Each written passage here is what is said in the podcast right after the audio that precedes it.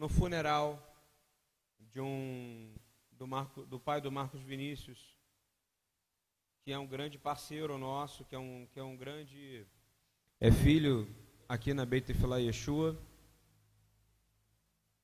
E na verdade, é para nós é uma tristeza, mas para o céu, é um homem de Deus, um homem que deu, deu a vida em missões, um homem que só trabalhou em missões, um homem da igreja. Então, como diz a palavra no Salmo 116, que diz que preciosa é a vista do Senhor a morte dos seus santos. Diz a palavra que o Senhor tem prazer na morte dos seus santos. Que, que o Senhor tenha prazer na nossa morte, amém? Que o Senhor tenha prazer na morte de cada um de nós. Isso é uma benção, não é verdade? E é um homem que combateu um bom combate, valeu a pena dirigir 200 quilômetros para ir, 200 quilômetros para voltar. Ia para lá só para visitar e abraçá-lo, mas a família pediu. Porque uma semana antes dele, um mês antes atrás, nós fizemos um culto na praça e a família pediu. Apesar dele ser pastor e terem outros pastores, a família pediu para que eu ficasse, para que eu ministrasse o culto de ação de graças lá. E esse culto de ação de graças foi uma benção. Porque tudo que é para o Senhor é uma benção, amém? A gente não pode ter a noção de morte. Está transmitindo, Rabino? A gente não pode ter a noção de morte errada, a noção de morte frágil, como outros que não têm Cristo têm. Eu quero dizer o seguinte: que verdadeiramente viver para nós é para Cristo e morrer é lucro, amém? uma vez que o Senhor tem que ter prazer na tua morte. Isso é muito importante. A palavra de hoje é uma palavra focada em um problema que muita gente tem, que é estresse. Quem aqui já passou por estresse? Todo mundo, né? Até quem não levantou lá atrás tá, passou por estresse também. E que se não passou é mentiroso. Porque todo mundo, que eu, eu conheço todo mundo aqui, todo mundo já viveu estresse. Aumenta um pouquinho aqui para mim, Ramiro, por favor. Aqui, ó. É um que está fazendo. Você abaixa aqui. Só isso, tirar um pouquinho do grave aqui. Ah, ah. E estresse é uma coisa que o senhor não gosta, sabia disso? Eu vinha só pensando nisso. Eu falei, meu Deus. Infelizmente teve um atraso, porque o corpo do irmão demorou para chegar. Eu falei, não vou conseguir chegar na hora. Eu lembrei, olha a palavra que você vai dar essa noite. Estresse tem, é uma coisa que te atrapalha, né? Quantos aqui às vezes não dormem porque estão preocupados, não é isso? Não durmo bem porque estou preocupado. Tenho que me esforçar para ir para o trabalho. Eu me sinto estressado, me sinto cansado. Para fazer um monte de coisa. Às vezes você já começa o dia cansado porque você está estressado, ou porque alguém te estressou, ou porque você está preocupado. E preocupação também na Bíblia é conectada com ansiedade. E ansiedade é, é algo que é abominável na palavra de Deus, porque ansiedade, um dos nomes do inimigo é o angustiador. O angustiador cria o quê? Angústia, e angústia também gera o quê? Ansiedade. Tem gente que com ansiedade come muito e engorda, tem gente que com ansiedade come pouco e emagrece e fica doente. Não é assim que funciona? E eu quero começar lendo Filipenses 4, 6, 7, por favor, que diz o seguinte: Não andeis ansiosos por coisa alguma. Ou seja, não andeis ansiosos por causa de nada, não é isso? Por coisa alguma, não andeis ansiosos. Está ansioso porque você vai tocar?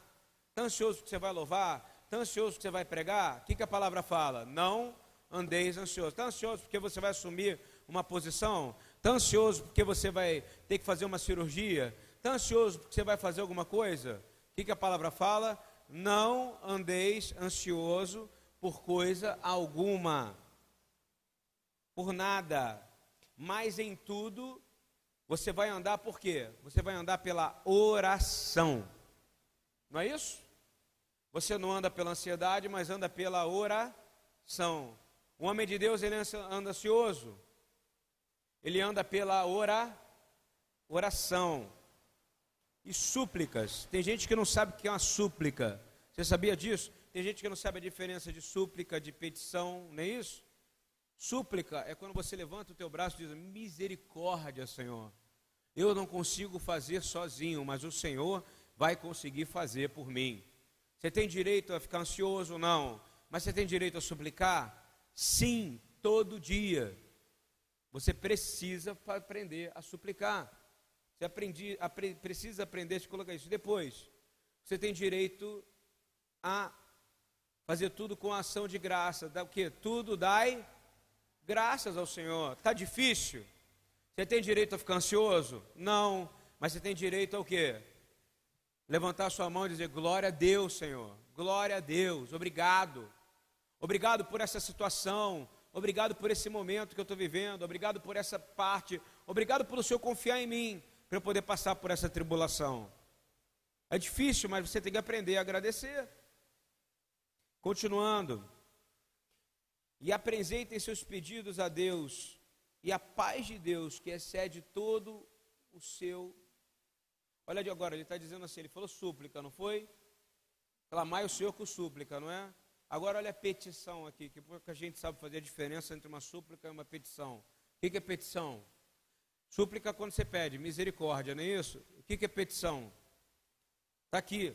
Apresentem seus pedidos a Deus. Apresentem seus pedidos a Deus. Do Filipenses 4 agora. 7, Eduardo. 6. E agora vai no 7. E a paz de Deus, que excede todo entendimento, guardará os seus corações e as suas mentes em Cristo. Qual é a única maneira de você quebrar a ansiedade? Ter a mente de quem? De Cristo, não tem jeito. Então vamos lá. Não andei ansiosos, concorda comigo? Ponto. Não posso. É, é, é legítimo ser ansioso? Não, não é. Não pode estar ansioso não é coisa de Deus ser ansioso. Eu vou provar isso para você. Agora, como é que, o que, que você pode fazer? Você não vai andar com ansiedade, mas você vai andar pela oração. Então eu não ando por ansiedade, mas ando por oração. Eu não ando por ansiedade, mas ando em súplica, ou seja, clamando a misericórdia de Deus. Eu não ando ansiedade, mas ando glorificando a Deus. Eu não ando com ansiedade, mas ando apresentando meus pedidos a Deus.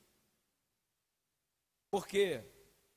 Porque a paz que excede todo o entendimento guardará os seus corações e a sua mente em Cristo. Que paz é essa que, a, que excede todo o teu entendimento? Quando você está em total caos, quando você está em guerra, e o cansaço deste mundo te coloca numa posição na qual você quer dizer, eu não aguento mais. Não é isso que acontece ou não? Eu não aguento mais, eu não aguento mais aqueles que me atacam, eu não aguento mais. Aí você fala, um, recebi uma seta, um, não aguentei mais. Aí você está esquecendo de dizer uma coisa. O Senhor, Ele precisa. Na verdade, o Senhor não precisa de nada. O Senhor quer que você tenha discernimento de espíritos. Porque se você não tem discernimento de espíritos, qualquer mal-estar que você tem na sua mente, na sua psicossomática, ou seja, psico é o que? Mente. O que é soma? Corpo. Repita comigo. Psico é mente. E soma é o que? Corpo. Qualquer coisa que aconteça na sua mente, você vai falar que é o que? Espiritual. Não é isso? Aí você olha para uma pessoa e fala: Hum, essa pessoa me faz mal, fiquei todo arrepiado, não estou me sentindo bem. O que você está fazendo? Está colocando a culpa em quem? Nos outros. E a culpa às vezes está em você. Porque a pessoa é diferente de você. E você tem que aprender a lidar com ela. Você está entendendo ou não? Porque o Senhor mandou você amar todos. Não é isso? Em contrapartida, você pode realmente, se você tiver discernimento de espírito, o que, pode acontecer? Você entrar aqui, olhar e falar: meu Deus, tem algo errado nesta igreja, não é isso? Nesta congregação. E o que, que o senhor fala que é o discernimento de espíritos? Você vai dizer: saia daqui agora, porque aqui a filhos do Deus vivo. O inimigo não pode estar nesse lugar. Estão entendendo isso? Como é que funciona ou não? Não confunda o que é a sua mente soma, ou seja, sua mente, o seu corpo, com aquilo que o inimigo está fazendo. Então, o que você precisa de ter, repita comigo, discernimento de espíritos. Isso é legítimo. E você só vai ganhar isso com uma única coisa: humilhação. Humilhação. Quem anda ansioso tem discernimento de espírito? Me responde. Não tem. Quem anda preocupado tem discernimento de espírito? Não tem. Quem é que tem discernimento de espírito? Quem anda em oração, quem anda em súplicas, quem anda, quem anda dando graças a Deus e quem anda em petições. Esse sim vai conhecer a paz que excede todo entendimento. Está compreendendo isso ou não? Não é de Deus. Aí você fala assim, ah, mas como é que eu posso exercitar? Você vai exercitar isso de novo. Ora, em oração, andando em súplicas, não é isso? Dando glórias a Deus, em vez de ficar reclamando. Porque se você é uma pessoa que vive em ansiedade, vive nervoso e vive preocupado, como é que eu vou pagar a conta, como é que vai ser, eu não aguento mais a minha casa, não aguento minha mulher, não aguento minha família, não aguento meu trabalho, quem é você? Você é um ansioso. E o Espírito de Deus não habita em ansiosos. Você compreende ou não? Concordam comigo ou não? A palavra de Deus fala isso. E a ansiedade mata você. O estresse mata você. Você crê? Eu posso te provar. Quando você vai visitar uma pessoa, o médico, ele vai olhar para você, a primeira pergunta que ele faz é: Você anda estressado, meu filho? É verdade ou não é? Perguntar para mim, eu vou falar: Não, eu vou mentir para ele. Não, não, está tudo bem. Por que, que não é mentira? Porque o Senhor fala: A tudo dai graças, não reclame. Está entendendo ou não? Às vezes o Eduardo, o Rabino Eduardo pergunta para mim: Fala para mim, profeta, o que, que você tem para dizer? O que, que eu falo para ele? Não quero nada para te dizer, porque se eu falar, eu vou reclamar, eu vou murmurar. E murmurar é o reflexo da sua ansiedade mal curada. De novo, como é que você cura a ansiedade? Andando em oração, andando em súplicas, andando em graças a Deus e andando em petições. Não sabe o que é isso? Vai aprender, vai ler a Bíblia. Você precisa aprender, é a única maneira de você ter cura. Você imagina que o Senhor vai guardar a sua mente. Na palavra de Deus tem sete mil promessas de Gênesis Apocalipse para você. E nenhuma delas é para ansioso. Você compreende isso ou não? São sete mil promessas e nenhuma delas cabe para o ansioso, porque ser ansioso não é coisa de Deus. Não é, não é. Quer vencer? Número um, recusa-se a ficar ansioso. Repita comigo, eu vou me recusar a partir de hoje a ficar ansioso. Quando eu ficar sentado e minha perna ficar tremendo, quando eu estiver falando com alguém e eu ficar mexendo no meu celular o tempo inteiro, quando eu ficar falando e mexendo demais o tempo inteiro, isto é ansiedade, isso não é o teu jeito. Você está ansioso, o que você vai fazer? Você vai repreender isso, você vai dizer: Eu repreendo esse espírito agora, em nome de Yeshua. Você concorda comigo ou não? Você bota desculpa no seu jeito, é meu jeito, é assim, não. Tu estás ansioso. Você coloca, desconta e você disfarça com a tecnologia, você disfarça com o seu corpo, você disfarça com a sua expressão corporal. Você não pode se preocupar com nada. O versículo 6 de Filipenses 4, que eu acabei de ler, diz claramente: não andeis ansiosos. Não andeis ansiosos. Está ali, ó, por coisa alguma. Quem crê que isso foi escrito, inspirado pelo Espírito Santo de Deus, me diz aqui, quem crê? Então alguém aqui, a partir de hoje, você que é ansioso, como eu, vai parar. Você vai parar. Porque eu vou te dizer, sabe o que é ansiedade também? É você fugir de uma outra maneira. A ansiedade gera fuga, não é isso? Mas a ansiedade mata. Você crê? A ansiedade mata. A ansiedade mata e mata muito, tá? Avançando. Não se preocupe. Não se preocupe. Olha só o que eu estou dizendo. Não se preocupe. A tradução de preocupar é a mesma que ansiedade. Você acredita nisso ou não? E que desconecta a angústia. São três coisas juntas. E todos nós então estamos doentes porque nós nos preocupamos e nós angustiamos com as coisas. Repita comigo: preocupar, estar ansioso, não faz sentido na palavra de Deus. Você não acha nenhum sentido para uma pessoa estar ansiosa na palavra de Deus. Não é coisa de filho de Deus. E é uma doença que habita em nós e que tem que sair hoje, em nome de Yeshua. Porque você vai começar a tomar decisões muito melhores, porque o mundo quer te preocupar. Porque se você está ansioso, a sua decisão vai ser ruim. Agora, se você estiver com a paz que excede todo entendimento, a sua decisão vai ser o quê? Boa. Então a gente precisa entender isso. Vamos ver o mestre dizendo, Mateus 6, 25. Olha o que ele diz: Por isso vos digo, não estejais ansiosos quanto à vossa vida. Olha que quechua, é mandamento ou não é? Ele deu um mandamento, ele diz: Não andeis ansiosos quanto à sua vida. Olha que eu te falei de preocupar, é a mesma coisa. Não se preocupem com a sua própria vida. Você podia dizer para mim assim: Ah, mas ansioso eu não fico, mas preocupado você fica. Não fica ou não? Ah, e parece que eu tô, eu tô, acho que eu vou ficar doente, acho que eu vou morrer, eu acho que eu estou sentindo mal, eu acho que eu não estou aguentando, eu acho que eu não vou conseguir pagar a conta, eu acho que eu tenho que ficar na casa, eu acho que eu não tenho que ficar na casa, eu acho que eu tenho que ficar nessa igreja, eu acho que eu não tenho que ficar nessa igreja, porque eu não estou me sentindo bem. O que, que ele está dizendo o quê? Não se preocupe, não se angustie. É a mesma coisa. Olha só, não estejais ansiosos quanto à vossa vida não se preocupe com a sua própria vida. Ele não está falando no sentido específico de uma coisa, ele está dizendo o quê? Da vida como um todo. Você recebe uma notícia, olha, você está com câncer. É difícil. Mas o que, que ele manda você fazer? Primeira coisa, orar, não é isso? Não é a primeira coisa? Porque se você murmurar, pode ser que essa cura esteja longe de você. Qual é a primeira resposta que você vai ter, em vez de se preocupar? Você vai orar. Qual é a segunda? Você vai clamar ao Senhor. E na terceira você vai glorificar Ele. Esse é o segredo de você ver um milagre acontecer na sua vida. É difícil, não é difícil?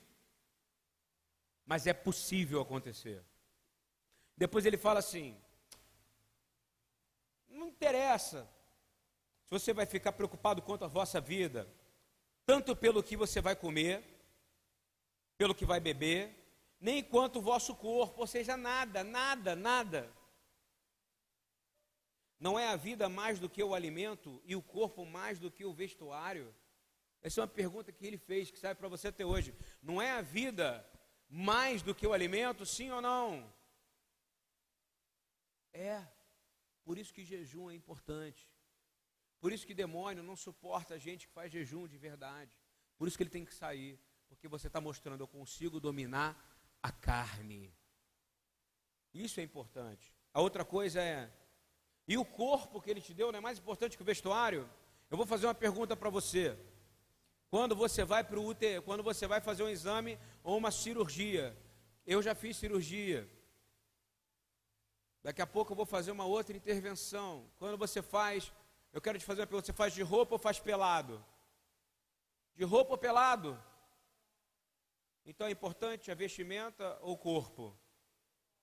É pelado. E é pelado que você é transformado, amém? Essa é a verdade. E você precisa entender que isso é algo que tem que mudar na sua cabeça, porque você começa a, não se, a se preocupar menos com as coisas externas, os fatores externos. O seu racional, ele quer se preocupar o tempo inteiro. É o tempo inteiro. Você foi e recebeu uma informação do diabo é do diabo, tá? Eu preciso me preocupar. Como é que vai ser? Como é que vai ser meu horário no trabalho? Como é que vai ser o outro horário? Como é que vai ser quando eu vou ganhar dinheiro? Quando é que não vai? Quando é que eu vou ganhar hora extra? Quando eu não vou? Será que aquela pessoa que eu estou esperando ganhar promoção vai ganhar? Será que não vai? Será que o médico vai dar, vai falar para mim o que eu estou esperando ouvir ou não vai? Não é assim que funciona. E no final, quando é de Deus, tudo dá certo. Tudo dá certo. Quando é do Senhor, não há nenhum planejamento seu que possa cancelar a vontade de Deus. Porque andar ansioso não é coisa de filho de Deus. Não é, não é. E se você começa a entender, seus planejamentos ficam pequenos. Sem razão nenhuma, às vezes, se a gente olhar para os planos de Deus. Eu fico imaginando que se preocupar não faz sentido nenhum para quem segue Yeshua. E ele deve olhar para você que se preocupa e deve olhar para mim, porque eu também me preocupo, que a doença desse século, eu sou o primeiro a me confessar e eu me preocupo. É a doença. Ele deve olhar e falar: não faz sentido, eu estou nele, por que, que ele se preocupa? Eu prometi que se aquele que estiver comigo, nada vai faltar. E a gente insiste em se preocupar. E quanto mais, hoje em dia eu não posso falar nem de determinados assuntos. Estava conversando com o Rabino Eduardo, eu não falo nem mais sobre dinheiro com ele, porque ele falou só de você falar de dinheiro. Significa que você está se preocupando. E desde que eu mudei isso, o Senhor tem nos abençoado abundantemente, não é verdade, Eduardo? O Senhor tem feito as coisas avançarem. Porque a gente muda uma postura, a gente deixa de bolar, a gente deixa de falar para o mundo que a gente está preocupado com as coisas que ele tem e que a gente está focado no que o reino quer nos dar. Isso é importante demais. Mateus 6,25, ele deixa claro, a gente acabou de ler: não estejais ansiosos quanto à vossa vida. Quantas vezes você fala isso todo dia para você? Me responde. Eu não posso estar ansioso quanto à minha vida. Quantas vezes você fala isso? Quantas vezes, quando você está preocupado, você não fala para você? E você prefere dizer que você está mal, que você está deprimido, que você está angustiado. Mas na verdade você tem que lembrar o que Yeshua falou: não estais, não andais angustiado quanto à própria vida. E vou dizer mais: quanto mais você se preocupar, maior vai ficar o problema. Não é isso? É a prova. Quanto mais você se preocupar, maior vai ficar o problema. E quanto mais você se preocupar, mais irreconhecível a Yeshua você vai ficar. Porque ele falou para você não se preocupar. E você fala que guarda mandamento, que quer guardar a Torá, não é isso? Quero guardar a Torá, quero guardar mandamento, quero guardar a lei, porque eu amo. Mas o básico quer dizer eu não me preocupo, você não consegue. Você está preocupado se você vai agradar o próximo, não é isso? Você está preocupado se você vai tomar decisão que pode mudar exteriormente o seu status nessa posição que o Senhor te colocou? Mas se foi o Senhor que te colocou, ninguém consegue tirar. Se preocupar não é natural, não é algo natural do ser humano. Você não foi criado para ser natural. Onde é que Yeshua ensina isso para você? É tão simples. Tudo que foi criado no mundo foi criado numa ordem perfeita. Vocês concordam comigo? Tudo foi criado no mundo, o mundo não foi criado. Tudo que foi criado por Deus no mundo foi criado em perfeição. Não é verdade? Quem é que fala isso? Yeshua dá um exemplo da maneira simples dele. Ele fala em Mateus 6, 26. Olha o que ele fala. Ele manda você olhar para o mundo, para as coisas do mundo, ele manda você olhar para a criação. Ele fala: olhai para as aves do céu que não semeiam nem ceifam. Ele está mandando você olhar para o padrão de criação. Você acha que árvore, a, a, a, você acha que ave se preocupa? Me responde. Ave se preocupa? Não. Jabuti se preocupa? Não. Ele sabe que tudo que vai acontecer, ele não sabe nem quando ele vai morrer. Você concorda comigo? É igual você, você sabe quando é que você vai morrer? Só que a gente se preocupa. A gente usa de um dom que ele nos deu, que deveria ser um dom de obedecer e confiar para substituir para preocupar. Aí deveria falar muito mais. Olha o que ele diz: As aves no céu que não semeiam, nem ceifam, nem ajuntam em celeiro, o que ele está dizendo? que não semeia, ou seja, você semeia, sim ou não? Sim, você semeia. A palavra não fala que você colhe o que você semeia. Você semeia, senão você não comeria. O seu trabalho, você não está semeando no seu trabalho. Então ele está dizendo que as árvores não colhem nem semeiam, nem ceifam. Você ceifa, sim. Você não colhe do que você ceifa. Depois, nem ajuntam em celeiros. Você ajunta assim, você não tem conta no banco.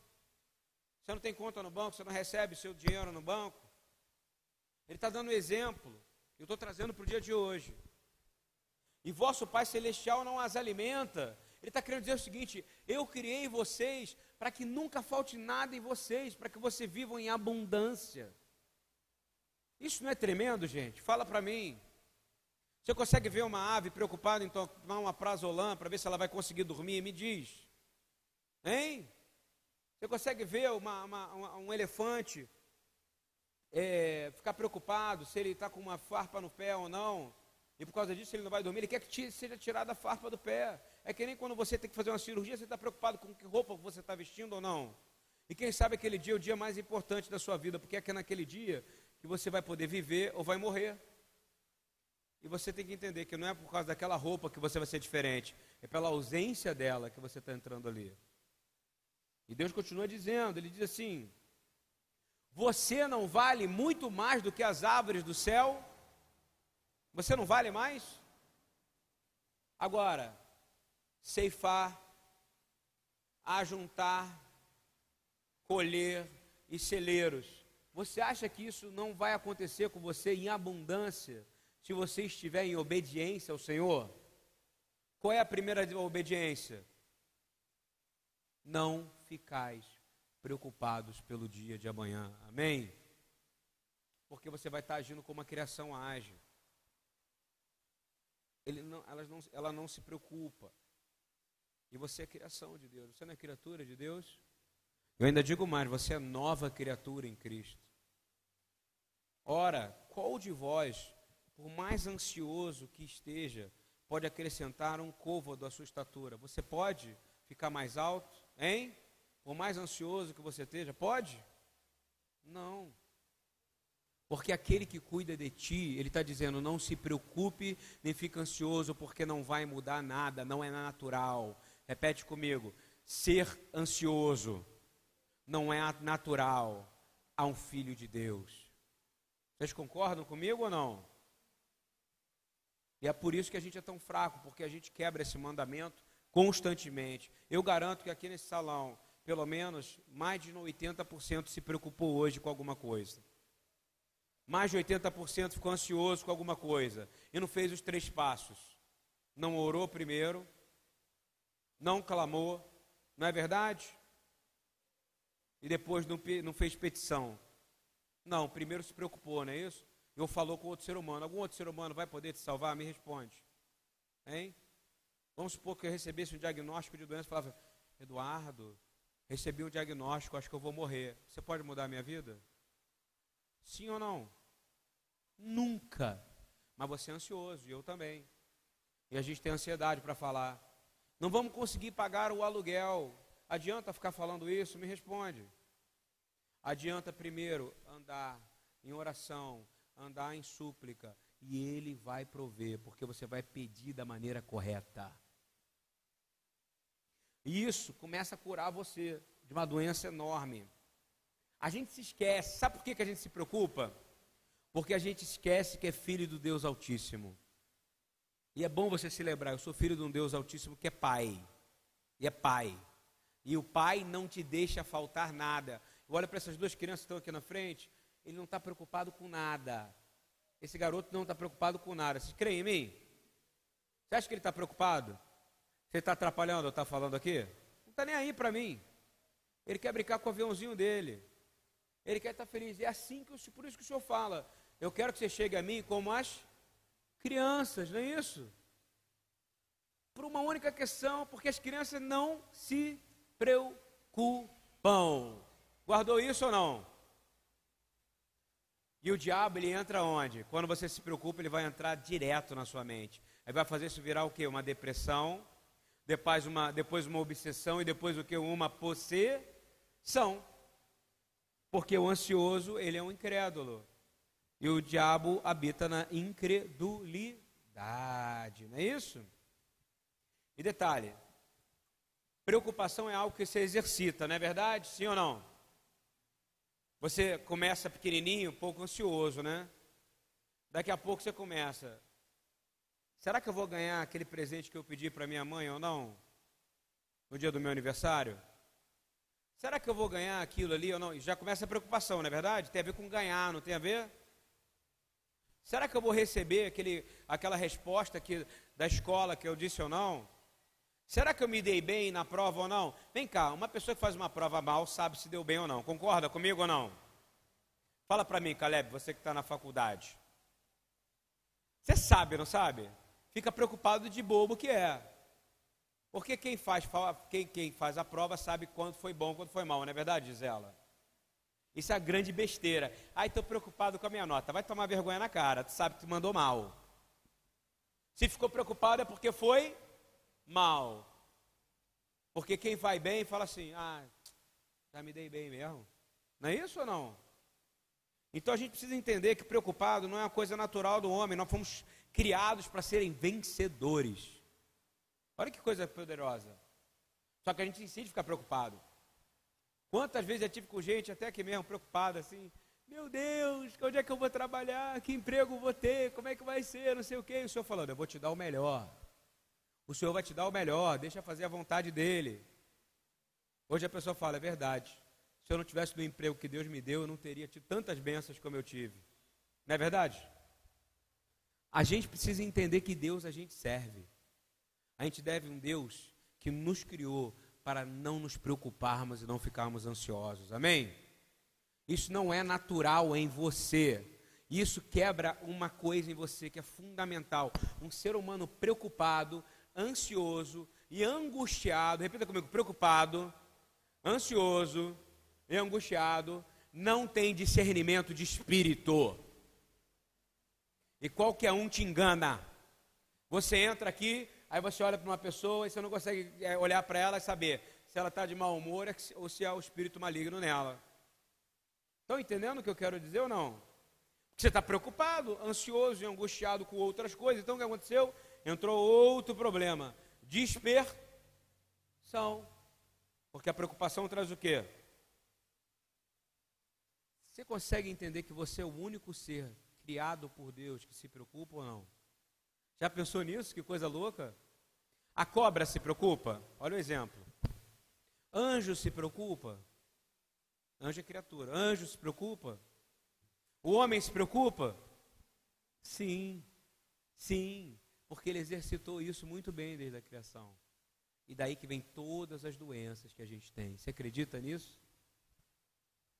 E aí a gente começa a entender que você ficou profissional em preocupação. Se todo mundo aqui tem uma, uma, uma, uma MBA, como é que é o nome daquele negócio que o cara, quando termina a faculdade, tem que fazer para poder falar que passou da faculdade? Monografia? Monografia? Todo mundo aqui tem uma monografia em preocupação. Não é verdade? Todo mundo aqui. Ah, eu, já, eu fico preocupado porque a árvore do meu vizinho vai crescer, eu fico preocupado porque o, o, eu vou sair tarde de casa, fico preocupado, não sei o quê. Eu não estou falando com relação a tentar o Senhor teu Deus, estou dizendo preocupação contínua com tudo relacionado à nossa subsistência. Nós não podemos nos preocupar porque ele disse que o justo não vai mendigar o pão, amém? Ele disse que a descendência dele não vai perecer. Ele disse claramente que confiar e deixar e se libertar da, da preocupação é resgatar a sua essência natural. Você precisa parar de se preocupar e ficar ansioso para resgatar a sua essência natural. Qual é a essência natural? Você acha que Adão andava preocupado? Me responde. Adão não tinha preocupação nenhuma. Foi depois da queda que começa a preocupação mas você tem Cristo em você. E ele fala, ele disse, ele disse encarnado, ele disse: não andeis ansiosos. Isso é mandamento, é igual não matar, não roubar, não adulterar, não, é, honrar pai e mãe. Não andar ansioso é um mandamento. Então você quebra mandamento, porque eu também quebro, não é verdade? E hoje a gente está confessando para não quebrar mais, amém? E Provérbios 12, 25, fala claramente sobre o que, que a ansiedade causa no ser humano. Olha só. Provérbios 12, 25 diz que o coração ansioso, repita comigo, vamos ler a palavra. O coração ansioso deprime o homem. Dá para ser mais específico do que. Nem Freud foi mais claro do que isso. Isso foi quantos milhares de anos antes de Freud? Me fala. Nem eu sei. O coração ansioso, olha lá, a ansiedade no coração do homem o abate. Em algumas traduções fala o mata. Então a ansiedade no seu coração vai te matar. A ansiedade no teu coração vai te abater. E a ansiedade no seu coração vai te deprimir. E deprimir é coisa de Deus ou do diabo? Deus deprime alguém? Deus não deprime ninguém. Um coração abatido, Rabinão, ele é causa de morte. O coração ansioso causa depressão. Então, meu irmão, se você está ansioso a partir dessa noite, você vai voltar ao seu estado natural, amém? Você não vai mais ficar preocupado com nada. E ele diz ainda assim: mais uma palavra bondosa, olha só que coisa maravilhosa, mais uma palavra bondosa o anima. Quando você está mal, em vez de você fazer, em vez de você dizer o seguinte, estou muito mal, o que, que você vai dizer? Senhor, só o Senhor é capaz de me fazer bem nesse dia de hoje, porque o Senhor é bom. Você crê que tem poder nisso aí? Claro que tem. Isso te cura. Falei outro dia, uma criança que tem, uma criança que é bebê, vou dar o um exemplo aqui do nosso querido João Emanuel. Ele não sabe quem é o Caleb ainda. Não sabe. Mas ele sabe, e não sabe quem é a Axa, quem é o Lucas, nem quem é a mãe, nem quem é o pai. Ele não sabe quem é a família dele. Eu falei irmãos, falei nomes tão estranhos, mas são irmãos e a família. Ele não sabe, mas ele sabe, quando ele fizer vai vir uma, uma pessoa, vai vir alguma coisa que ele também não sabe que é pessoa, e vai fazer o quê? Vai botar no meio do peito, não é isso? Ele vai dizer, hum, aqui está gostoso. Aí ele sente gases. Ele, você acha que ele sabe que é gases? Me responde. Hein? Você acha que ele fica ansioso por causa de gases? Não. Ele só está dizendo o seguinte: estou com gases. É isso que o Senhor espera de nós. Estou na crise, Senhor. E o que acontece? Vem uma mão grandona, não é isso? Gigante. Pega ele e bota ele aqui, não é isso? O que, que acontece? E bate, dá uns tapinhas na costa dele, ele dá um arroto. E ele fala: Ah, acabou. Essa mãozona me curou. Nós temos que ser como bebês, amém? Nós temos que ser direto ao ponto, cara. Estou mal, Senhor, estou com dor de dente. Senhor, cura minha dor de dente. Que, que adianta você estou com dor de dente, não aguento mais é meu dente, não aguento mais. Eu falo por mim, porque pô, eu vivo. A gente que vive com um sistema de intercessão, a gente sente muita dor. Então a gente inegavelmente acaba reclamando da dor. E essa exortação veio para Deus hoje, para mim. Eu estou dividindo com todo mundo aqui. Amém? É... Vamos ler na palavra técnica. Estar ansioso é um estado psíquico de apreensão ou medo provocado pela antecipação de uma situação desagradável, ou seja, é algo que é provocado por algo que ainda vai acontecer. Eu pergunto para você: a quem pertence o amanhã? A quem pertence o amanhã? Então você que confia nele, você pode ficar preocupado por causa do dia de amanhã? Por isso que Yeshua disse: basta cada dia o seu mal, porque minha misericórdia vai renovar na, a cada manhã. A palavra ansiedade, ela vem do, do latim anxietas, que significa angústia, entendeu? Ansiedade e angústia, então são as mesmas coisas. Concorda? Mesma coisa. Que vem de anxios, que significa pouco à vontade. Quando você está angustiado, você está o quê? Pouco à vontade. E o pior ainda, vem de uma palavra chamada anger. Sabe o que é anger? É você estar apertado e sufocado. Então a pessoa angustiada, ela está o quê? Sufocada.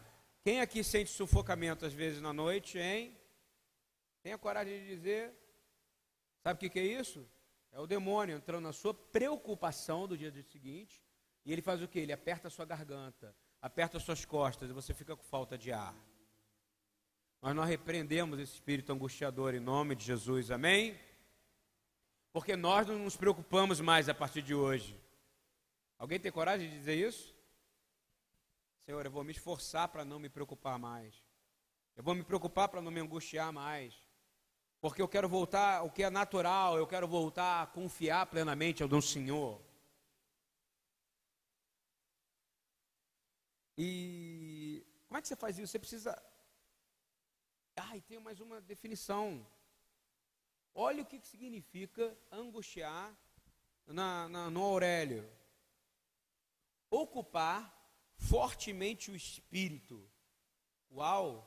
Se seu espírito está ocupado com algo, como é que ele vai estar com o Espírito de Deus? Me responde. O Espírito de Deus se preocupa com alguma coisa? Então, se o seu espírito está preocupado, ocupado com alguma coisa, você vai conseguir se libertar de outra? Fala para mim. Não vai, não vai. De novo, prender a atenção de causar cuidados a inquietar a alma. Meu irmão, que pancada. Ou seja, você cria algo para você que só vai ser pelo próximo dia ou por tempo que há de vir, que te sufoca, que te angustia e que Jesus falou que você não pode ficar. E você está preocupado se você não pode comer porco, é isso? Você está preocupado se você tem que guardar Shabat e você fica ansioso, é isso? Aqui eu guardo Shabat e eu não como porco, ok? Só para vocês saberem. Mas estou dando exemplo que é um mandamento igual ao outro, não é isso? É incredulidade. Continuando. Olha o, olha, olha o oposto disso. Também vou procurar agora de novo Salomão, Provérbios 14, 30. Diz o seguinte: Provérbios 14, 30. Olha o que, que faz agora um coração que não está abatido, um coração que não está angustiado. Olha só, um coração, um coração Repita comigo: um coração em paz dá vida ao corpo. Tremendo, não é isso? Quem quer ter vida no corpo agora? Ah, eu estou com dor porque eu estou sentindo, porque eu tenho uma doença hereditária, eu não aguento mais. Eu vou dizer: um coração em paz é capaz de trazer vida ao seu corpo. O coração tranquilo é a vida da carne, não é melhor ainda? Olha que tradução espiritual. Agora, se eu volto aqui no que eu disse antes. Provérbios 12, 25 diz ao contrário. O que, que ele diz? Que o coração ansioso deprime o homem. O coração ansioso deprime o homem. Agora, o coração em paz dá vida ao corpo. Isso não é tremendo? Mas a inveja apodrece os ossos. Só falei o contínuo, a continuidade, que eu não gosto de falar o versículo pela metade, ok? Quarto ponto, a preocupação vai te ajudar em alguma coisa? Me responde.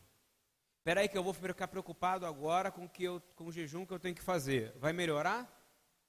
Espera aí que eu tenho que ficar preocupado agora, porque eu amanhã vou ter que fazer exame de sangue eu não quero ter é, diabetes. Espera aí que eu vou ficar preocupado agora, porque eu tenho que pagar uma conta que eu não tenho dinheiro na minha conta. Vai adiantar você ficar preocupado? Me responde. Peraí que eu tenho que ficar, peraí que eu tenho que ficar muito preocupado agora, eu tenho que exercitar a preocupação, porque amanhã eu vou viajar. Eu não sei como é que vai ficar a minha casa. Preocupar te ajuda em alguma coisa? Então, se é algo que não te ajuda em nada, algo que não é natural a você, precisa sair de você agora, em nome de Yeshua. Porque primeiro, está trazendo doença ao seu coração e gerando o que? Depressão em você. Quem falou isso? Freud não, Provérbios. Salomão, Provérbios 12. Em compensação, um coração tranquilo gera o que? Vida. Quem falou isso? Psicólogo ou a palavra de Deus? A palavra de Deus. Preocupar não vai tirar problema. Preocupar em. Peraí, que eu vou parar três horas agora para me preocupar é, sobre um procedimento que eu vou ter que fazer sexta-feira na minha saúde. Vai mudar o procedimento? Não. Agora, eu falar, peraí, que eu vou separar três horas para orar, para suplicar e para clamar e para andar em oração, vai mudar a minha vida ou não? Vai, porque a palavra de Deus fala isso. Não andeis ansiosos por coisa alguma. Porém, antes andei em oração, andei em súplica. Não é isso que você precisa fazer? Nada. Preocupar só te faz ser miserável. Próximo ponto. Preocupar é absolutamente desnecessário. Não é isso? Eu não te ajudo em nada, então ela é o quê? Desnecessária.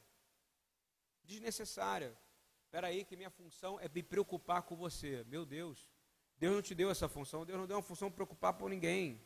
A sua função, a palavra fala, o ministério que Yeshua deu à sua igreja é um só: reconciliação. Eu, quando vou fazer um planejamento, eu não falo porque eu estou preocupado. Quando eu sinto alguma coisa, eu não estou sentindo, é porque você, com discernimento de espírito, sabe se aquilo é das trevas ou se aquilo é de Deus. Você concordam? Mas se você não sabe, é porque você está preocupado. E a preocupação faz você ficar o quê? Cego e deprimido. Ponto final. É, Mateus 6,30, por favor, diz o seguinte: Se Deus veste assim a erva do campo, que você existe, que hoje existe e amanhã é lançada ao fogo, não vestirá muito a vocês, homens de pequena fé. Olha só, ele veste algo que foi criado para morrer. Ele está dizendo que você não foi criado para morrer.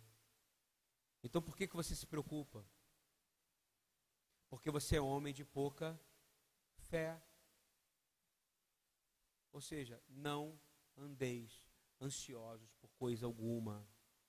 Porque um coração ansioso deprime o corpo. Um coração em paz traz vida ao corpo.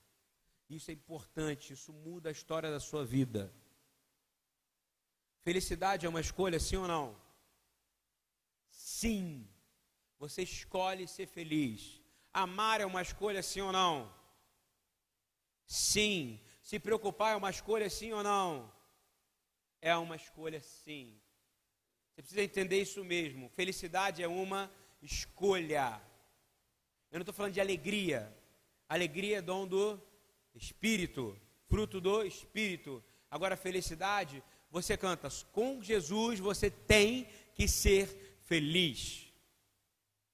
Não é uma opção. Porque você consegue ser feliz sobre qualquer situação. Hoje eu fui, como eu disse no início, porque eu cheguei atrasado, eu fui numa cerimônia de enterro. E uma das coisas que eu falei é que eu conheci um homem que estava já com dia para morrer e ele sabia que ele podia morrer a qualquer momento. Aquele homem me recebeu sorrindo. Recebeu todos que estavam na casa sorrindo. E ele escolheu ser feliz. Ele não escolheu ser feliz? Ele podia escolher ficar falando, não, eu tenho todo o direito de mostrar que eu estou com dor para que possam cuidar melhor de mim, não poderia? Mas ele escolheu ser o quê? Então repita comigo, eu quero escolher ser feliz. Eu quero escolher não me preocupar. Não quero mais me preocupar. Eu quero escolher amar a Deus acima de qualquer outra coisa.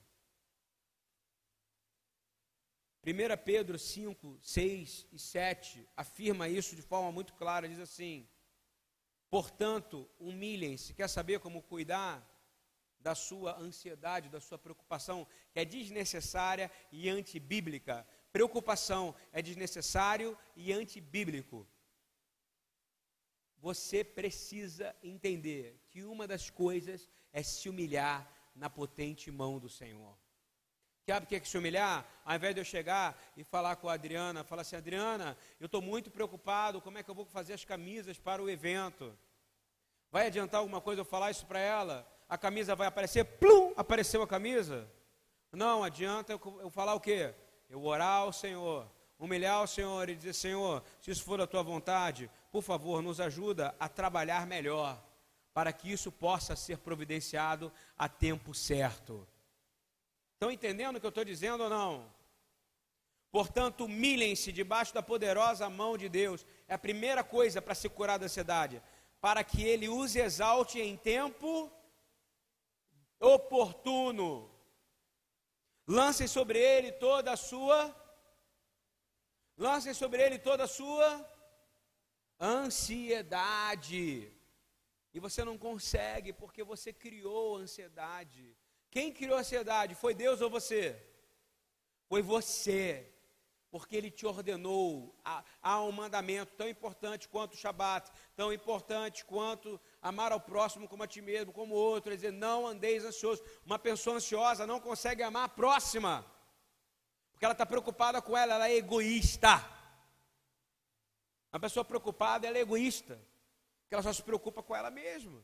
Não é verdade ou não? Ah, mas eu estou preocupado com o irmão. Você não devia se preocupar, você devia fazer como ele fala, não, não se preocupe. O que, que você faz? Ora, anda em oração, anda em súplicas, anda em petições. E aí, Pedro, ele dá o tuchê. Ele fala: se humilhe. O que é se humilhar? Dizer: eu não vou conseguir fazer, Senhor. Isso é se humilhar. Tem gente que não sabe o que é se humilhar. É você ajoelhar aqui e dizer: eu não consigo fazer. Não é isso? Mas não é eu não consigo fazer. Eu lembro da oração dos jovens aqui, o Caleb sentou, ajoelhou aqui. Eu estava ouvindo a oração, estava ótima a oração, estava uma oração que estava todo mundo quebrantado, mas na hora que ele falou, Senhor, todos nós aqui jovens temos as marcas dos demônios em nossos corpos, em nossos corpos. Naquela hora eu via todas as ações demoníacas saindo do salão, sabe por quê? Porque ele se humilhou na presença do Senhor. Quer ser livre? Se humilha na presença do Senhor. Assume aquilo que você não tem coragem de assumir. Mas uma pessoa ansiosa não consegue fazer isso. Porque ela está preocupada que a oração dela tem que acabar rápido, que ela tem que sair correndo para poder ir para casa, para poder fazer alguma coisa para alguém, não é isso? Quando você está com o Senhor, esteja com o Senhor. Porque Ele vai te exaltar no tempo devido. Lancem sobre Ele toda a ansiedade. Por que, que você tem que lançar sobre Ele toda a ansiedade? Está no final de 1 Pedro, versículo 5, capítulo 5, versículo 7. Depois que ele fala da ansiedade, ele fala: lança sobre ele a ansiedade, porque ele tem cuidado de você. Você crê que ele tem cuidado de você? Ele tem cuidado de você em detalhes, mas você continua sendo ansioso. Você continua ficando preocupado. Tem gente que é tão ansiosa que não consegue falar devagar. Você já reparou isso? Cura isso hoje em nome de Jesus, amém? Isso não é agradável ao Senhor. Não pode ser mais assim, porque é antinatural a ansiedade, é antinatural a preocupação. Você não vai entrar em pânico mais, você vai começar a orar, ok? Na hora que o sinal vermelho tocar, quando chegar uma notícia ruim para você, você não vai entrar em pânico, você não vai pedir para tomar um remédio, você não vai começar a gritar, você vai colocar seu joelho no chão e vai orar ao Senhor. E Ele vai te ouvir porque Ele ama você. Ele cuida de você, Ele tem poder para te curar. E Ele tem poder para tocar em você. Fale com Ele. Olha só, Ele está pedindo para você falar com Ele. Não se preocupe, o adore. Me fala alguma coisa, falar com você mesmo, muda alguma coisa, me diz. Hein? Eu acho que eu tenho que fazer isso, que eu vou ter que fazer aquilo, que eu vou ter que resolver aquilo, que eu vou ter que fazer aquilo, que eu vou ter que botar. Nada, fala, Senhor, aconteceu isso e o Senhor já sabe o que aconteceu. Eu quero dizer para o Senhor: Senhor, cuida de mim, porque eu não estou sabendo cuidar de mim, mas o Senhor sabe cuidar de mim. Vou voltar e vou ler de novo Filipenses 4. Não andeis ansiosos por coisa alguma. Você é capaz de não andar ansioso por coisa alguma? Se você não é, você pecou e você vai pedir perdão hoje. Então, em período, o Senhor me tocou que isso é um grande pecado, estar ansioso, porque é falta de confiança. Como é que se resolve? Andei em tudo, pela oração, súplicas e coação de graças. Apresentem seus pedidos a Deus. O que, que, é isso, gente? Você está com problema, minha neta está com problema. O que, que adianta você ficar gritando, desesperado, fazendo tudo? Faz aquilo que é possível, mas antes de fazer qualquer coisa, ajoelhe e diz: Senhor, vem comigo. Eu te garanto que Ele vai contigo. Ele vai suprir tua necessidade. Quando eu era pequeno, meu pai levava a gente para pescar em um barco, ok? Era maravilhoso com meu pai. Uma das poucas lembranças que eu tenho com meu pai de Maricá foi aniversário do meu pai, dia 26, dia 25. E eu lembrei disso. A gente ia pescar de barco. Um dia ele resolveu comprar um barco, porque ele achava que era melhor ter um barco do que alugar o barco. Ele ia pescar sem preocupação nenhuma. O que, que ele fazia? Ele me levava lá, me botava no barquinho, a gente ia para o mar, para a lagoa lá de Maricá e ficava pescando.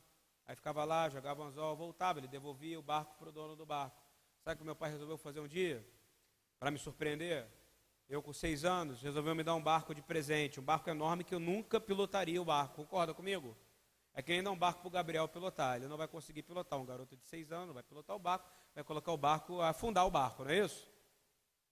O que, que aconteceu? Ele tinha que botar o barco. Ele não comprou o barco? O barco acabou de ter prazer para ele. Sabe por quê? Porque ele tinha que pegar o barco, botar o barco, comprar, além do barco, ele teve que comprar um negócio para carregar o barco. Além de carregar o barco, ele tinha que botar um barco no carro, levava o carro no barco para a lagoa, da lagoa tirava o barco, botava o barco dentro da água, depois tinha que tirar, raspar o barco para poder tirar a sujeira. Aí sabe quantas vezes a gente usou o barco dele? Uma vez, nunca mais usamos o barco que ele comprou. E sabe quando é que eu fui pescar com ele de novo? Nunca mais, porque ele separou da minha mãe, nunca mais eu pesquei com meu pai. Aquilo se tornou o quê? Uma preocupação. Não é isso? Sabe por quê? Porque ele quis ter ao invés de usufruir. Repita, comigo. É melhor usufruir do que ter. Repete que é gostoso isso. É melhor usufruir do que ter. Para de querer comprar coisa, de querer ter coisa. Outro dia estava ouvindo um cara falando que, que também gostava de andar de jet ski, comprou jet ski. Teve que pedir licença para o jet ski, licença para poder andar de jet ski. No final, teve que vender o jet ski porque não aguentou, porque não conseguia ficar tirando a licença sempre. Não é melhor alugar um jet ski? Fala para mim. Eu estou dizendo, cara, que é melhor você usufruir das coisas que Deus te dá livremente do que você querer ter coisas. Amém? Isso não é importante. Você não é órfão espiritualmente, você tem um pai. Olha que coisa maravilhosa, eu falo isso tanto, né? E aonde é que está escrito isso, gente? Tiago 4, 2, 3. Fui pegar esse exemplo do meu pai e achei em Tiago. Porque meu pai ficou frustradão. Imagina, ele vai dar um barco, não conseguiu. Olha o que está escrito em Tiago 4, 2, 3. Cobiçais e nada tendes. Ele não cobiçou o barco? Hein? Que, que ele teve? Nada. Logo matais, invejais e não podeis alcançar. Logo combateis e fazeis guerra, nada tendes, porque não pedis, e pedis e não recebeis, porque pedis mal, ele não pediu mal. Estou dando exemplo pequeno. Agora digo coisa grande. Para gastar em vossos deleites. Ele não comprou um barco. Estava tão gostoso, eu ia com ele lá para a lagoa. A gente entrava no barquinho, andava lá no meio e voltava. Depois ele comprou o barco. O que, que é que saiu perdendo? Ele e eu, né? Que nunca mais pesquei com meu, meu pai. Foi a única lembrança que eu tenho. Porque ele quis algo que ele não, que ele cobiçou. Para apenas ter deleite.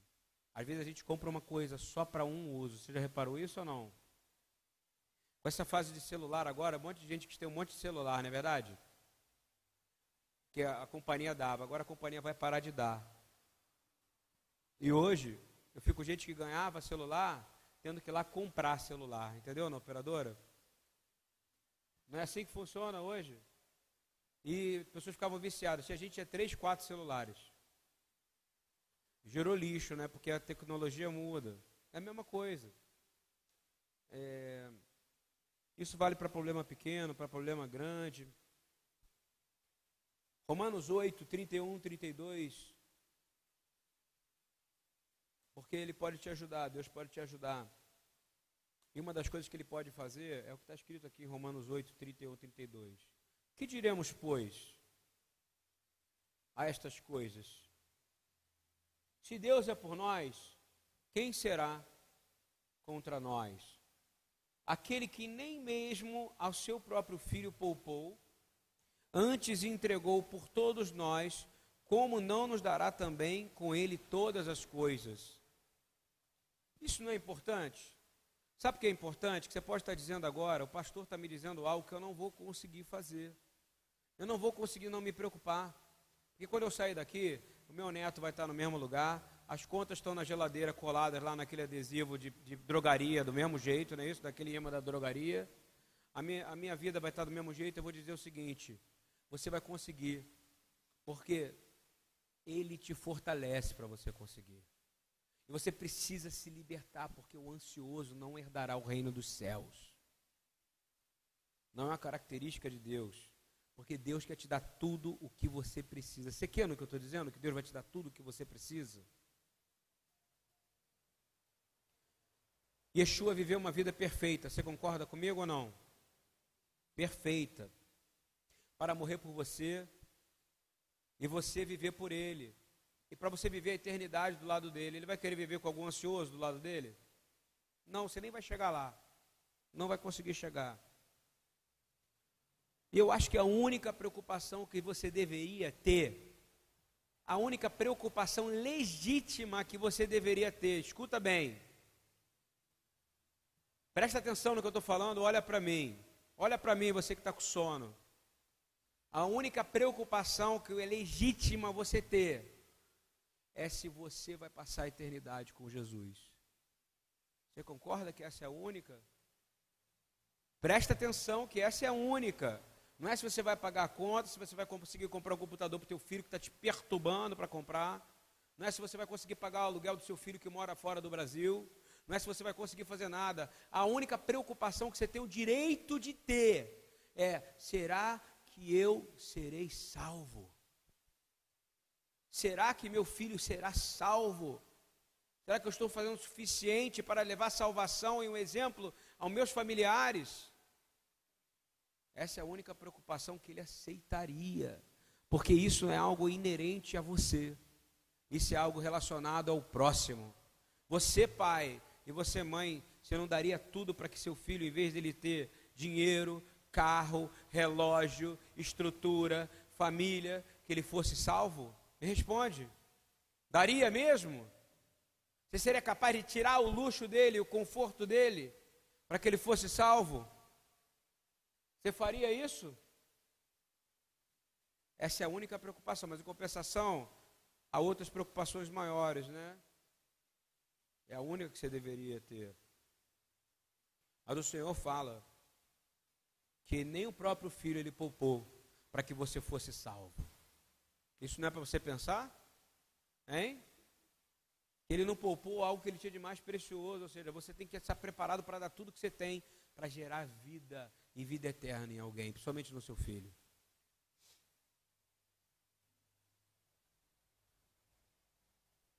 Às vezes você fala, está difícil lidar com a minha casa, com a minha família, está difícil você lidar com tudo, está difícil você lidar com a sua ingratidão, porque você é ingrato. Se você é ansioso, você é ingrato. Se você se preocupa, você é ingrato. Porque você sabe que ele vai prover, ele falou que ele vai prover para você, não é isso? Então você é ingrato com o futuro. Mas o futuro não pertence a você, então você está querendo dizer que você é Deus. Por isso que você pode se preocupar com amanhã, não é isso? Eu vou dizer, você não pode se preocupar com amanhã. Porque amanhã pertence a Ele, não a você. Amanhã é dele. A casa que você vai morar amanhã é dele. A sua saúde é dele. A comida que você vai comer amanhã é ele que vai providenciar. Tudo é dele. Eu quero dizer, tira o foco de você agora. Você é capaz? Tira o foco. Porque Deus que vai fazer as coisas boas para você. Existem duas linhas na vida, coisas boas e coisas ruins. Repita comigo, coisas boas e as coisas ruins. Na nossa vida, tudo anda junto. Você concorda comigo ou não? Tem momentos que acontecem coisas boas e momentos que acontecem coisas ruins. Aconteceram coisas ruins a Jesus? Sim ou não? Aconteceu coisas ruins a Davi, a Moisés, e aconteceram coisas boas a ele? Aconteceram coisas boas a você, dona Orlinda? Aconteceram coisas ruins a você? Sim, porque isso faz parte do nosso aprendizado de vida. Mas a grande diferença é que você tem que ser grata pelas boas e pelas ruins, amém? E tudo você tem que dar graças a Deus. Você só vai dar graças porque são as boas e as ruins. 1 Tessalonicenses diz, 1 Tessalonicenses 5,18 diz, repita comigo, deem graças em todas as circunstâncias. Uma, um outro versículo, Paulo fala o quê? Em outro capítulo de Filipenses. Não andem ansiosos por coisa alguma. E qual é a outra que ele diz? Deem graças em todas as circunstâncias, pois esta é a vontade de Deus. Dá graça se não tem farinha, dá graça se está doente, dá graça se está cansado, dá graça se não aguenta mais, dá graça que está com sono, quem sabe o Senhor te acorda. Não é verdade? Dá graça se não aguenta mais, dá graça que nem hoje de manhã, eu fui daqui até lá, Marco, glorificando a Deus, porque eu estava cansado, só Deus sabe. Mas eu fui dando glórias a Deus para poder servir ao Deus Altíssimo. Isso não foi de uma hora para outra. De novo, repita comigo: Senhor, eu quero dar graças em todas as circunstâncias, porque essa é a tua vontade. E tu disseste que seja feita a tua vontade, assim na terra como no céu, porque essa é a tua vontade que eu dê graça, não em mim, mas em Jesus Cristo. Olha que palavra poderosa, gente. E se você começa a pensar que na sua vida, último versículo a gente acabou. Entra muito lixo, você concorda comigo ou não? O dia inteiro. Se você é o que é a sua mente, é você é o que é a sua mente. É claro isso. Se você lê a palavra de Deus e você aplica a palavra de Deus, a palavra fala que você tem que conhecer, é, ouvir, obedecer e aplicar, não é isso? É claro que você vai dar frutos. Você concorda comigo ou não? Agora, o mundo, ele está te dando, esse mundo lá fora, ele está te dando o quê? Lixo, não é isso ou não? Vou dar um exemplo básico. Tem poluição no ar? Quantas bilhões de ácaros você já respirou enquanto você está aqui nesse salão? Me diz. Você não tem ideia de quantos bilhões de bichinhos entrou dentro do teu pulmão. Hein? Quantos bilhões de bichinhos, quanto, quanta impureza entrou dentro de você?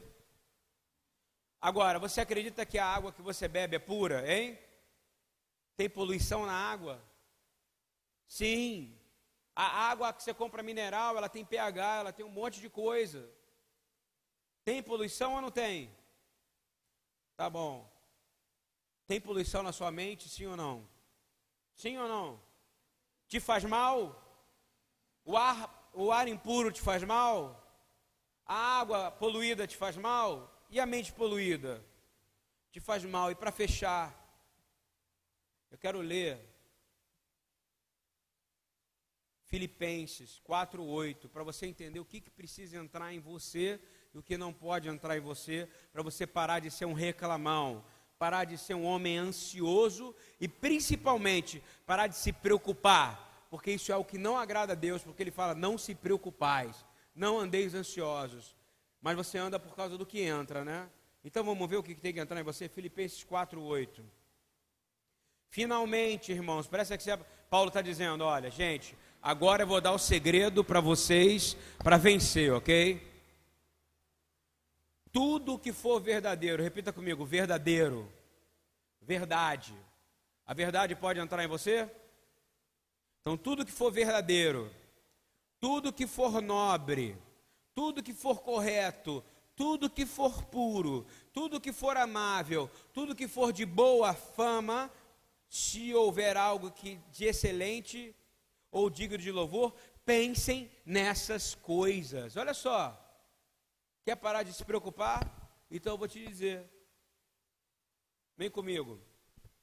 Quando você ouvir uma coisa, você tem que perguntar, repita comigo. É verdadeiro?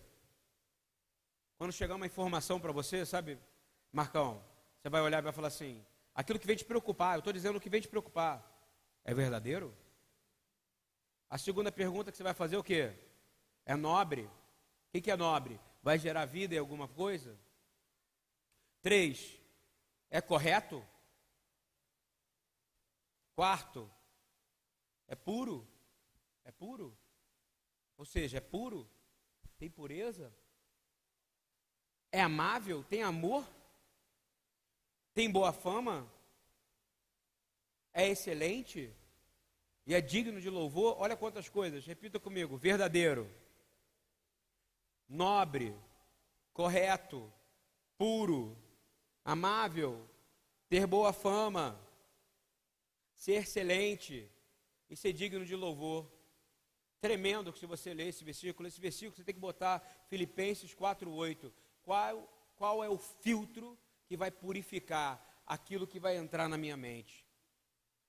Porque se você entender isso, você vai entender que você será verdadeiramente um adorador.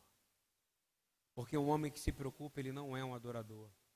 O homem que se preocupa, ele é um miserável. Miserável. Quero terminar. Guarda só Isaías 26, 3, 4. E finalizar. De verdade.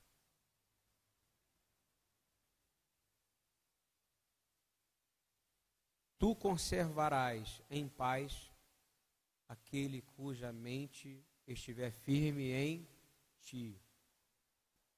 Eu li Isaías 26, versículo 3 e 4. Tu conservarás em paz aquele cuja mente está firmemente em ti. Aí quando você perguntar como é que a minha mente vai estar firme em ti, vai lá para Filipenses. Porque ele confia em ti. Então, se a sua mente está no Senhor, você confia nele. E como é que está a sua mente no Senhor? Naquela lista toda que eu falei. E continuando. Confiai sempre no Senhor, porque o Senhor Deus é uma rocha eterna, eterna. Eu quero terminar verdadeiramente orando por vocês e, e pedindo que você guarde que é muito melhor você ter um punhado com tranquilidade, você ter muito com tranquilidade, do que dois punhados, ou seja, você ter uma quantidade pouca com tranquilidade, do que dois punhados à custa de muito esforço e correr atrás do vento. Ou seja, seja simples, tenha uma vida simples. Tenha uma vida onde você possa verdadeiramente entregar. E eu quero orar nesse momento. E essa oração é o seguinte: Pai Todo-Poderoso, nós queremos orar e dizer que nós estamos em angústia, sim, Pai, diariamente. Nós não aguentamos mais, Senhor. Às vezes as situações da nossa vida, das nossas casas. Nós às vezes não aguentamos mais o que nossos filhos, famílias, primos, tios fazem. Nós não entendemos, Senhor, às vezes porque a sentimos tão triste, ou sentimos tão mal, mas às vezes o problema está em, em mim, Senhor.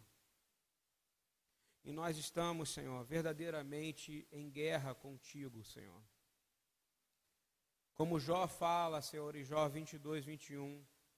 Sujeite-se a Deus, fique em paz com Ele, e a prosperidade virá a você. Significa que você não tem prosperidade pelo que você dá, significa que você tem prosperidade quando você se sujeita a Deus e quando você fica em paz com Ele. E ficar em paz com Deus é você parar de se preocupar é parar de ficar ansioso e é parar de se preocupar verdadeiramente com coisas que não vão te trazer vida, Senhor. Nós pedimos, Senhor, que nós não queremos estar estressados. Pede ao Senhor, Senhor, eu não quero estar estressado mais, Senhor. Eu quero fazer as pazes com você. Eu quero conhecer a tua prosperidade, Senhor. Eu quero que o Senhor me fortaleça em todas as áreas. Quero que o Senhor me ajude a não me preocupar com nada. Senhor, me ajuda a orar sobre tudo. Eu preciso orar sobre qualquer situação antes de tomar uma decisão. Senhor, eu quero te agradar, eu quero agradecer por tudo que o Senhor faz, Senhor, e quero me sentir contente por tudo, Senhor. Senhor, eu quero fazer a paz contigo, Senhor. Eu preciso fazer as pazes contigo, Senhor. Eu quero me sujeitar ao Senhor. Eu quero me sujeitar ao Senhor de todo o meu ser. Eu quero me sujeitar ao Senhor de todo o meu coração, com toda a minha alma e com toda a minha força, Senhor. De forma, Senhor, que a tua prosperidade possa chegar a mim. Eu quero declarar, Senhor, que eu serei liberto desta ansiedade nesta noite. E eu creio nisso, Senhor. No nome e na autoridade de Yeshua. Se você concorda comigo, diz amém. Amém. Glória a Deus.